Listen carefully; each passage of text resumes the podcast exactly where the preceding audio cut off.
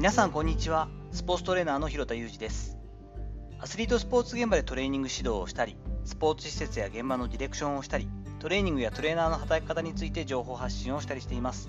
最初に私のメルマガの告知をさせてください。登録していただいてから2週間にわたるメルマガセミナー。その後は毎週日曜日、えー、夕方の5時よりですねトレーナー業を中心とした専門業の人たちが生き残っていくために必要じゃないかなと思う思考であったり気づきみたいなものを私が2000文字程度にまとめたメルマガを発信しています。完全無料になります。興味のある方はぜひ概要欄の詳細をご覧ください。本日は頼るけど甘えないパートナーになりたいというお話をしていきたいと思います。我が家4人家族ですけれども大学1年生の長女はですね免許合宿から卒業試験も無事にパス。あとは最終学科試験をクリアしたら無事に運転免許証取得という段になりました。自分のところの子供がまさか免許を取る年になってですねまあこれ選挙権の話の時も思ったんですけども自分の子供が選挙権を持って誰かを選んで選挙に行くとかですね我が子の運転の助手席とか後ろに乗ることになるだろうなというのはちょっと想像がつかなかったところなので随分長く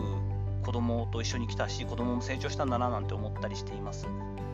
購入の事情に関してはなんとかですね中学校の時はできなかった修学旅行ですよね。高校の修学旅行に行くことができて広島から入って、えー、神戸大阪の方かなを行くということで満喫中です。ということで、大学1年生の長女に関しては、一応1人暮らしをしていますし、いつも家に帰ってくる高2の次女の方は修学旅行中ですので、妻と2人の週末を過ごしたりしています。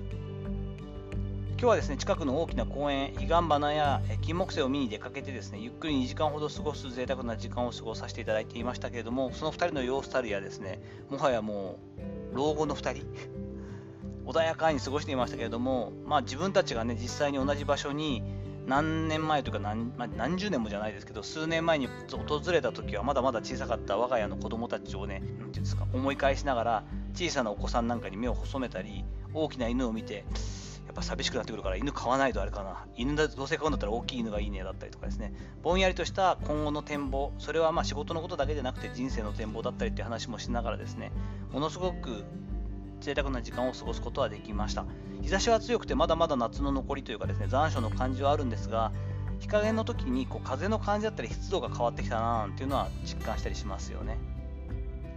必ずしも私自身よく言うことですが結婚や子育てを経験する必要はなかったとは思っています。この辺はご縁の問題で誰と出会ってどういった、え子育てに関われるかということはちょっとご縁の問題になってくるんですがそれはそう思ってはいます、はい、それを選択する人、えそういった自分で一人で生きていくことを選択する方ももちろんすごく尊いしそれとまた違う気づきがあるんだろうなと思いますが私自身はですね今になってしまうとですね妻や子供なしの人生っていうのはもう考えられないなと思っています。そして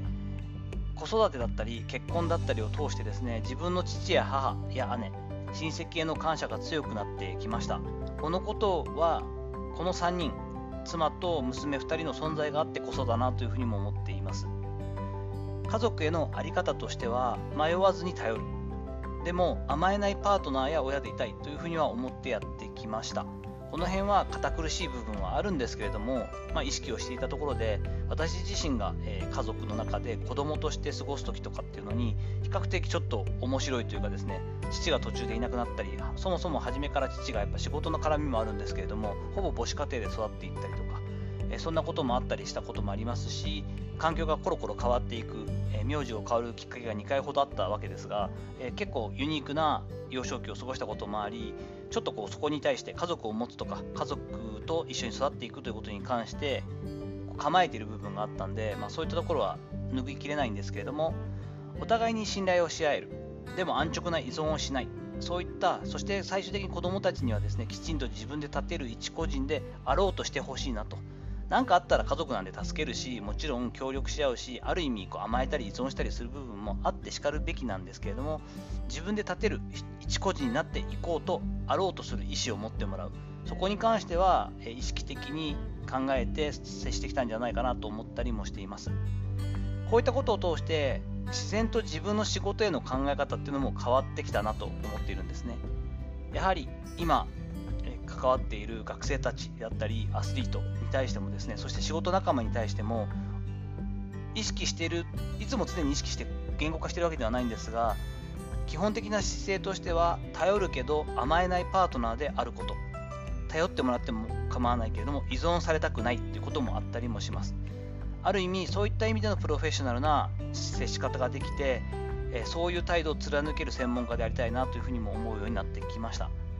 家族が教えてくれたある意味人生観みたいなものなんですけれども特に今後人生後半戦に入ってきましたので今後この気持ちというかいうかですねこの姿勢を忘れずに過ごしていきたいなと。それをすることさえできていれば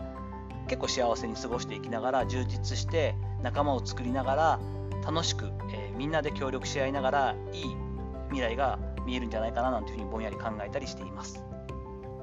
さていかがだったでしょうか？本日は週末トークということで家族ネタなんですけれども頼るけれど甘えないパートナーになりたいと今日考えていたことなんかをちょっとアウトプットする回にさせていただきました。